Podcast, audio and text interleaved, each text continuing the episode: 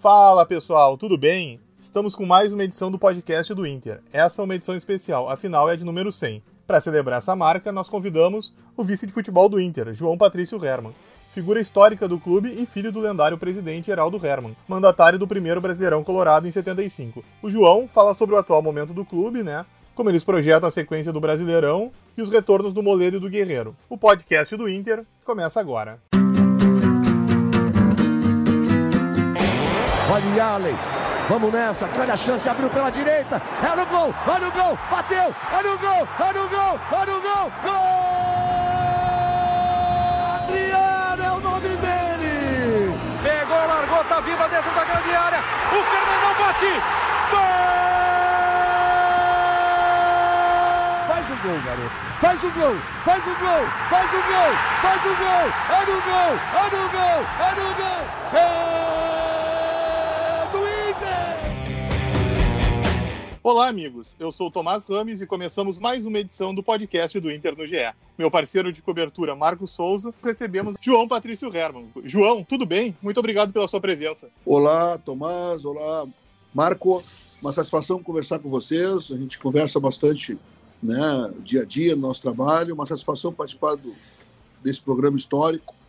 Acho que esse tipo de comunicação é muito importante não só com vocês da empresa, como com o nosso torcedor, com o nosso associado. Me coloco à disposição de vocês, é uma satisfação conversar com vocês. Obrigado pelas palavras né, em relação ao meu pai, a mim, mas nós estamos falando aqui de internacional, o Inter eh, nos motiva e é por isso nós estamos aqui, independente da nossa paixão, e a paixão, a paixão fica, né? A gente está aqui de passagem, mas a paixão fica e, e é isso que nos motiva no dia a dia. João, como se avalia o momento atual do Inter? Ah, Tomás, tem, acho que tem vários aspectos, tá? tem aspectos políticos, tem aspectos administrativos, tem aspectos futebolísticos. Eu, como conselheiro do clube, uh, era vice-presidente ano passado, acompanhei bem essa transição. Infelizmente, a gente tem ainda uma, uma situação política no clube muito, muito complicada de administrar, muitos grupos políticos, muito, muito fracionamento. Para alguns, ainda a eleição não terminou. Eu acho que falta um pouco de união entre todos nós colorados. Eu acho que a gente tem feito aí como gestão movimentações para que essa união ocorra. Eu acho que está andando bem nesse sentido. Eu acho que a gente vai ter aí um segundo semestre mais tranquilo em relação a esses aspectos políticos. Acho que todo mundo amadurece. Temos um conselho né, muito grande, de mais de 350 conselheiros, muitos conselheiros novos também. Muita gente não entende como é que funciona a dinâmica do clube, como é que funciona o dia a dia do clube, os processos do clube. E isso às vezes atrasa um pouco o surgimento de novas lideranças, o entendimento das coisas internas do clube. As pessoas às vezes acabam se manifestando de uma forma errada, mesmo que bem intencionada, de uma forma totalmente em desacordo que é uma realidade. Paralelo a isso, o Inter tem aí problemas financeiros e econômicos históricos, né, e que essa gestão assumiu com o objetivo de resolver, de encaminhá-los. Né? Se busca um, um clube sustentável, um futebol sustentável, e para isso a gente tem que sangrar um pouquinho, a gente tem que aumentar a dose dos remédios, é isso que a gente vem fazendo já há algum tempo. E é óbvio que isso acaba afetando o rendimento do futebol. Né? Aliado a isso, nós temos uma pandemia que caiu mais de 30%, que deixou de, de entrar nos cofres do clube mais de 30%, 40% do, dos do clube. Só o ano passado foram mais de 110 mil, milhões de reais que não entraram. Acho que esse ano os valores são similares ou até maiores. Né? Então, porque a crise realmente é maior. Então, eu entendo que o clube tem um processo assim muito muito complicado e muito complexo nesse momento e vai precisar muito da união de todos os colorados, do seu conselho, do seu conselho de gestão, para que a gente consiga ultrapassar essa esse momento, né, de desequilíbrio mundial, eu diria para vocês. Mas o clube tem que fazer sim as suas as suas mudanças internas, vem fazendo. Acho que no futebol esse ano nós iniciamos uma transição muito tranquila, conseguimos mesmo assumindo o clube em sexto lugar chegar aí um vice-campeonato, um vice-campeonato que só não foi campeonato por, por, detalhes.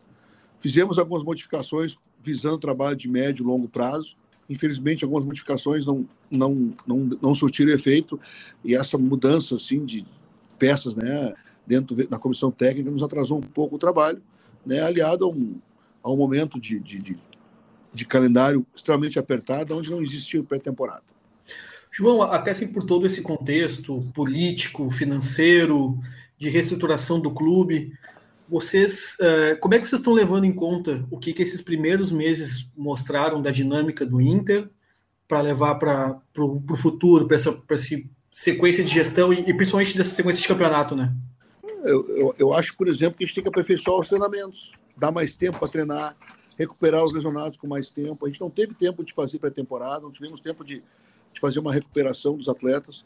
Nós jogamos ali em, janeiro e fevereiro nove finais, isso desgastou muito o elenco. O elenco já vinha né, de um desgaste do ano passado, um desgaste físico.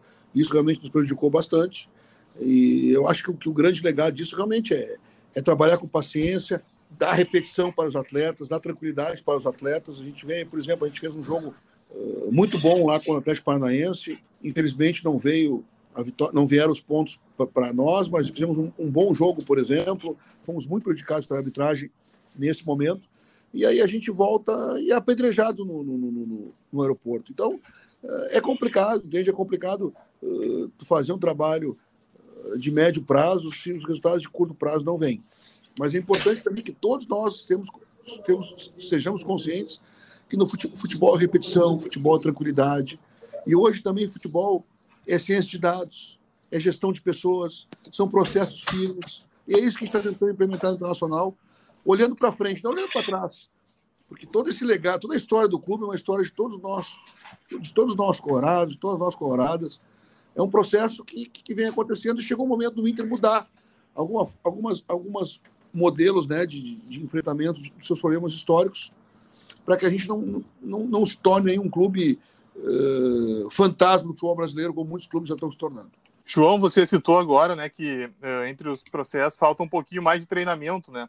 Uh, claro que vocês não queriam cair da Libertadores, principalmente. Uh, mas o fato de o Inter agora só ter o brasileiro como foco, isso vai facilitar também para o trabalho do Aguirre andar, já que ele vai poder ter mais tempo para corrigir o que ele acha que o time ainda não está bem e tocar o que ele pensa para até o fim do Brasileirão? Ah, acho que sim, acho que é importante né, para um treinador ele ter, ter, ter um treinamento, ter, ter, a sua metodologia incrementada e tem tudo para melhorar, sim tem uma semana de trabalho, agora terá semanas de trabalho nos próximos, próprios próximos meses, eu acredito. Então, ele tem aí já um, um bom tempo de, agora para trabalhar, implementar sua metodologia e a equipe só tem o que melhorar. Estamos recuperando também o Moledo, estamos recuperando o Paulo Guerreiro. A gente tem mais tempo de recuperar jogadores também e joga com, vai jogar com mais tranquilidade, assim como nós jogamos em janeiro e fevereiro. Ô João, é, até nesse sentido, assim, o que, que falta no, no, diagnóstico do dia a dia da comissão técnica, até da própria direção, que a gente sabe que vocês trabalham em, em conjunto? O que, que vocês veem assim, que falta para o Tyson dar uma. Finalmente conseguir os números, né? A gente vê que ele consegue produção e até talvez fazendo um link com isso, essa dificuldade que o time tem de fazer gols. Como é que se resolve isso no dia a dia? É trabalho, é conversa para tentar baixar um pouco a adrenalina na hora da finalização? A gente sabe que o momento ele não é ruim, mas ele também não é bom, é, é, é um momento mais tenso no caso. Como é que faz para fazer esse, essa evolução na questão, principalmente da finalização?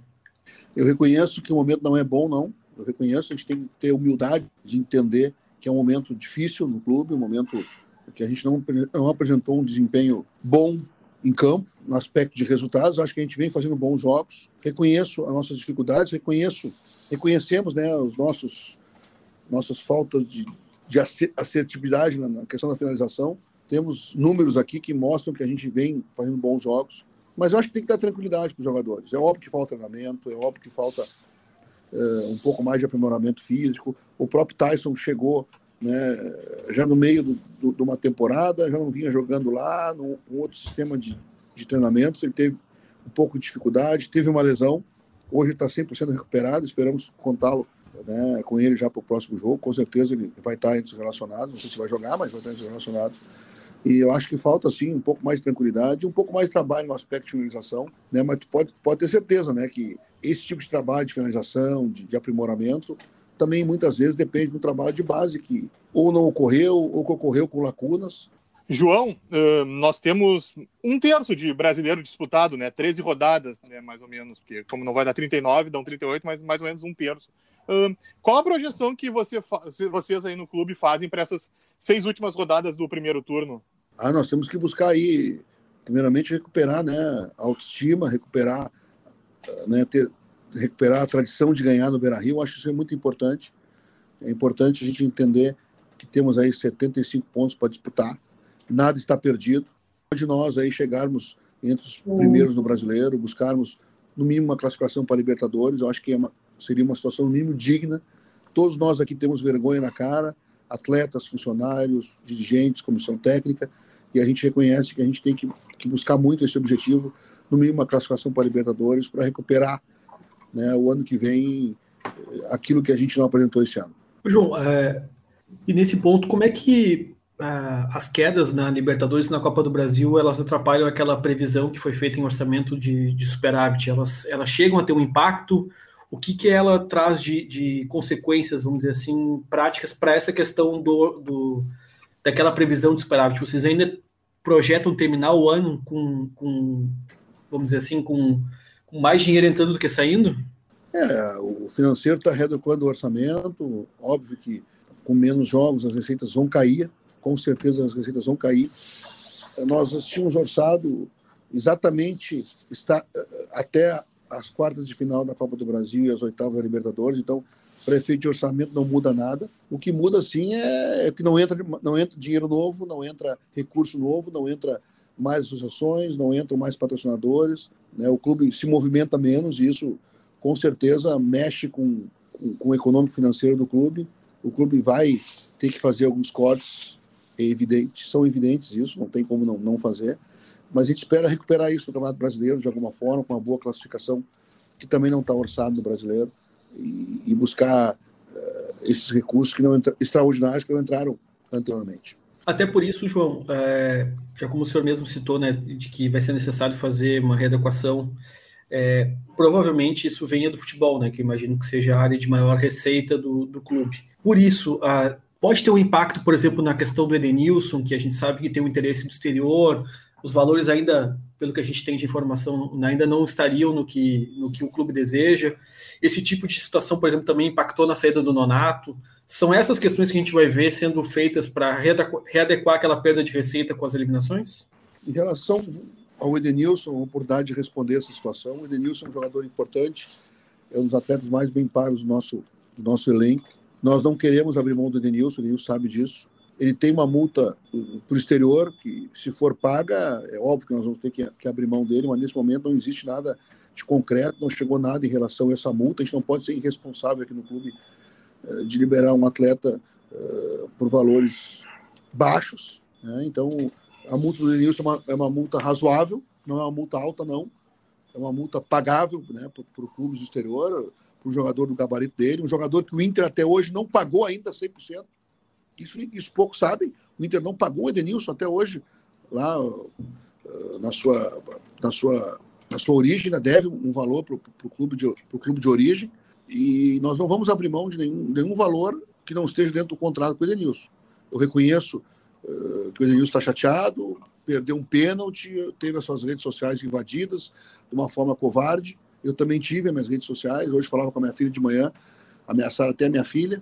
Uh, faz parte do futebol. Infelizmente, faz, esse ambiente traz pessoas com outros interesses, pessoas que têm uma idoneidade diferente daquela nossa, né? Eh, mas faz parte. A gente não quer abrir mão do Denilson, não vamos abrir mão do Denilson, a não ser que venha realmente uma proposta que, que cubra uh, os interesses do, do, atleta né, e aquilo que está no contrato.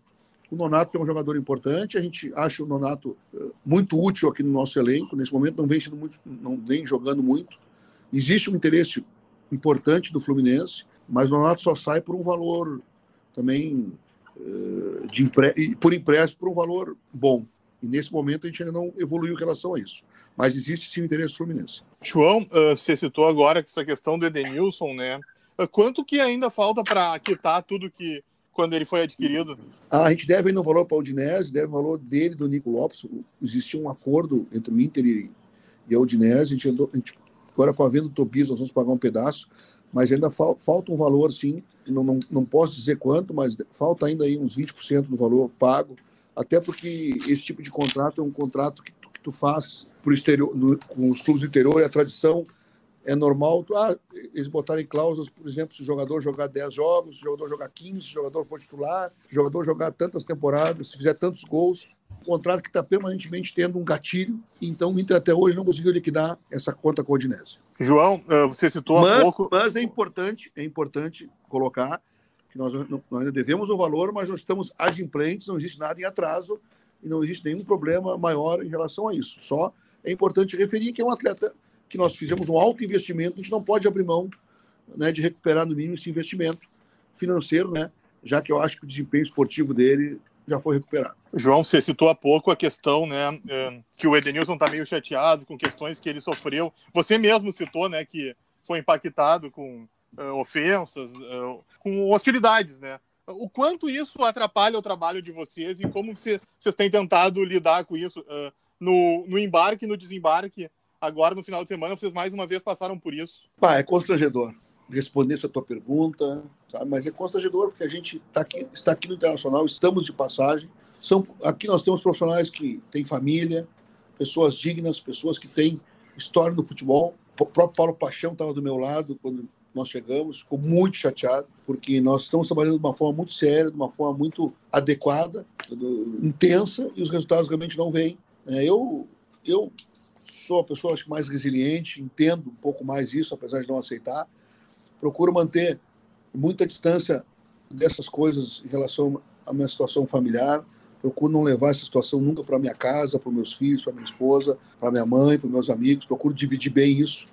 Mas não é fácil, não é fácil. Muitos atletas são pessoas jovens, uma estrutura familiar deficiente, vem de uma estrutura de educação deficiente e alguns não conseguem segurar essa essa essa pressão, não conseguem segurar essa a dimensão dessa desse tipo de problema, tu pode ter certeza que isso entra em campo, sim. João, uh, também aproveitando já que a gente é, falando dessa questão de, de readequação, um, um, dos jogadores mais importantes do Inter é o Cuesta, né? E o contrato dele também está chegando ao final. É, já existe alguma pretensão do Inter de fazer uma, um, uma aproximação para fazer uma, uma proposta de renovação? Como é que está a conversa com ele? Ah, não só do Coessa, né? Nós temos outros atletas também que vêm de contrato. A gente esticou bastante a corda esse ano em relação a esse assunto. Mais de 25 atletas, né? Tiveram rescisões, ou saíram, ou foram vendidos, ou terminou o contrato. Acho que a gente vem fazendo aí um trabalho muito de enxugamento muito grande no, no número de atletas. O Inter tem um número de atletas muito grande. Vocês podem acompanhar pelo vídeo aí um número muito grande de, de renovações que não ocorreram, né? De desonerações na folha de pagamento, que no médio prazo, com certeza, vão, vão impactar bastante no fluxo de caixa do clube. O Inter gosta, gosta muito, tem muito carinho pelo, pelo, pelo Cuesta, é um jogador importante, um jogador que recebe um salário alto, um jogador que recebe um salário uh, até né, com, com, com gatilho dolarizado. Então é um contrato que é caro para o Internacional, um contrato merecido, mas é caro. É um contrato que tem que ser feito renovado, e nós temos direito de renovar de uma forma muito muito adequada, preservando os interesses do Internacional e preservando os interesses do clube, do, do, do atleta. Mas nesse momento, Sim, tá. em relação a esse, nesse momento, em relação a esse atleta, a gente não tem conversado. Nós temos interesse, sim, em mantê-lo aqui no Beira-Rio. Até por isso, assim, por toda essa, é, essa política, como o senhor cita, de, de organização, de readequação, de planejamento, né? A gente vai ter uma, uma, uma fotografia do elenco do Inter do ano que vem muito diferente do desse ou a ideia é tentar manter o mais próximo possível? Eu, eu acho que a fotografia do Internacional não vem sendo mudada assim como se fala. Existem ajustes, existem diminuições de elenco aqui na base também. É importante que a gente tenha uh, essa ideia também na base. Mais de 40 atletas na base foram, foram dispensados. Espero que não de forma injusta, mas para que a gente tenha uma condição melhor de trabalho na base. Nós tínhamos muito atletas que nem, que nem apareciam para jogar, que não tinham nem, nem espaço para treinar, até uma questão física, né, de campos. Então, eu, eu acho que isso é uma tendência, uma tendência trabalhar com elencos mais enxutos, uh, mas com a produtividade melhor. É isso, é, essa é a mudança de fotografia que a gente quer fazer. Não mudança de pessoas, eu acho que a gente mudou muito poucas pessoas desde que chegamos aqui. Isso faz parte do futebol, às vezes muda um profissional, um atleta sai, tem outros interesses também, são profissionais. Mas não existe essa mudança de fotografia, não. Eu acho que o ano que vem, independente de quem esteja aqui no futebol, quem seja o vice-futebol, se for eu ou for outro, pode ter certeza que a mudança de fotografia vai ser pequena. Até nisso, João, uh, como que você, principalmente, né, que é o líder da, da principal pasta do clube, né, vê a situação de alguns jogadores né, que enfrentam uma resistência da torcida, né? por exemplo, uh, o Patrick, o próprio Edenilson, né, que está nessa negociação com esse interesse da Arábia, o Dourado, o Galhardo e o Zé Gabriel, por exemplo. Uh, como é que vocês estão tratando isso? Vocês uh, entendem que por essa pressão que vem de fora, eles talvez seja melhor eles terem novos ares? Vocês pretendem manter? Como que está essa situação? Ah, a gente analisa caso a caso, a gente tem que dar uma. A gente brinda todo o elenco, a gente está permanentemente conversando com, com os jogadores, não só sobre questões extra-campo, questões de campo, questões de pessoais também são muito, são muito bem atendidas por nós aqui no departamento de futebol. Temos um departamento, uma área que, que faz muito essa questão pessoal aí, conversa bastante em relação a isso. Todos têm problemas extra-campo, né, pessoais, assim como vocês também têm. Tá na conta. Tá na conta você xingar, tá na conta uh, tu, na, tu ir no restaurante e, e, o, e, o, e, o, sócio e o colorado dizer que tu errou um gol, que tu não tem que estar tá ali comendo. Tá na conta, por exemplo, como pô, a gente veio lá do Paraná, chegamos aqui a uma da manhã e, eu tive que ler um comentário de um, um pseudo colega de vocês, eu não vou nem dizer que é colega de vocês, senão eu vou ofender vocês aí, dizendo que era uma barbaridade que o Inter ia ter folga segunda-feira. Pô, os jogadores vêm trabalhando praticamente sem folga. O Inter aqui trabalha de domingo a domingo, sol a sol, chuva a chuva, vento a vento, frio a frio. Mas tem que, e já está programada uma folga, independente do resultado, uma folga importante para alguns atletas, para alguns funcionários, senão nós vamos ter que pagar hora extras, vamos ter que pagar uh, adicionais.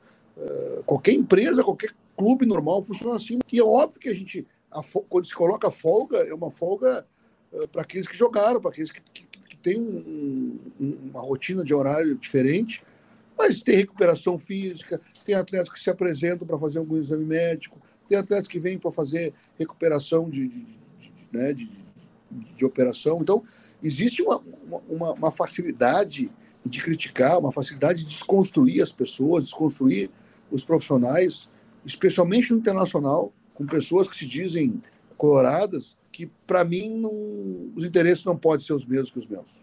Mas é assim que a gente age, é. com, com, intervenção. E desculpa se eu fugir um pouco da, da tua da tua colocação, da tua pergunta, mas era importante fazer esse registro. João, é, duas questões de dois atletas que estão é, em processos quase que semelhantes, né? E, apesar de momentos diferentes. O Moledo e o Guerreiro estão voltando de, de lesões. Vocês é, é, já tem aquela. Já, te, já foi dada a previsão de que o Moledo poderia voltar em setembro, mas o Guerreiro, assim, vocês contam com ele a partir de quando? Ele, ele ainda, nesse mês de agosto, ele pode vir a, a ter minutos em campo, já para pelo menos voltar a se a se recondicionar da melhor forma possível? Quando que vocês contam com ele? De uma forma otimista, sim, para final de agosto. De uma forma otimista, sim. Ele já vem trabalhando fisicamente, acho que ele tem aí eh, uma capacidade física muito boa. Ele fez essa segunda cirurgia, que foi uma, uma cirurgia corretiva, uh, que, que, que, mudou até uh, o semblante dele. Eu, enxergava ele aí na maca, fazendo exercício, mas de uma forma infeliz, porque sentia dores. Hoje não sente dor nenhum. Então, acho que o próprio atleta vai se ajudar bastante. A questão mental dele está muito boa. Eu acho que até final de, setembro, final de, de agosto ele deve voltar. E o Moleto também. O Moleto está numa boa recuperação. É um jogador mais, mais pesado né, também. Mas também foi uma lesão um pouco diferente. Então, acho que também de uma forma otimista, final de setembro. João, uh, talvez no grupo de vocês o Yuri seja um dos mais cobiçados pelo mercado internacional, né? Tem um interesse agora, mais uma vez. Vocês conseguem manter ele até o fim da temporada? se depender de mim, nenhum atleta profissional sai mais esse ano. Isso é um, um, trabalho do departamento de futebol que nós vamos tentar levar isso adiante. É óbvio que nós temos, a gente tem que entender que o clube tem problemas financeiros. Se depender de nós, nenhuma, nenhum atleta sai, a não ser que seja uma proposta realmente gigante ou alguma proposta por, por, esteja prevista em contrato. E o Yuri é um jogador importante, não, não chegou nada concreto ele, existiram sondagens, o Tomás me liga quase todos os dias, manda mensagem para mim, eu todos os dias digo. é sondagem, é sondagem, é ideia. Então, é obrigação nossa, entendemos como é que está o mercado, conhecemos os valores do mercado, e assim como outros clubes fazem. Muitos empresários utilizam vocês da imprensa para tá, atleta, né? E, e às vezes é isso que acontece. Mas nesse momento, em relação ao Yuri, não existe nada, e nós não vamos abrir mão do Yuri esse ano, pode ter certeza. E a gente viu assim também, é, João, os movimentos que o Inter tentou fazer no mercado, né, com Juliano, Pedro Henrique, o Paulinho. a ideia é trazer ainda um jogador para essa função de mais lado de campo, para ser uma opção de talvez até de meio para o Aguirre. Falta esse jogador ainda para concluir o elenco, já que a ideia é não perder mais ninguém? Eles nos especulam, a gente especula eles. Não, não, na verdade, existiu uma, existiu uma, uma, uma busca de entender valores, entender negociações. São, são valores ainda que o Inter não, não pôde avançar em questões econômicas, foi uma barreira econômica e financeira. O Inter, e o Inter também tinha muitas dúvidas em relação a todos esses atletas aí, mas nós tínhamos que entender a situação deles no mercado, entender a situação deles em relação uh, aos seus clubes. Então, isso a gente faz em relação a inúmeros atletas semanalmente. Alguns vocês sabem e a maioria vocês não sabem. João, vocês já quitaram todas as questões que tinham da, da, causa, da, da questão da multa do Ramírez? A multa do Ramírez foi encaminhada pelo Departamento Jurídico, pelo Departamento Financeiro, um acordo de um parcelamento que eu te confesso que não sei qual é, qual é o, a durabilidade dele, eu sei que já, já iniciou o pagamento e está tudo tranquilo em relação a essa rescisão. João, até para a gente encaminhar aqui para o encerramento, né? A gente sabe das, das, questões de horário.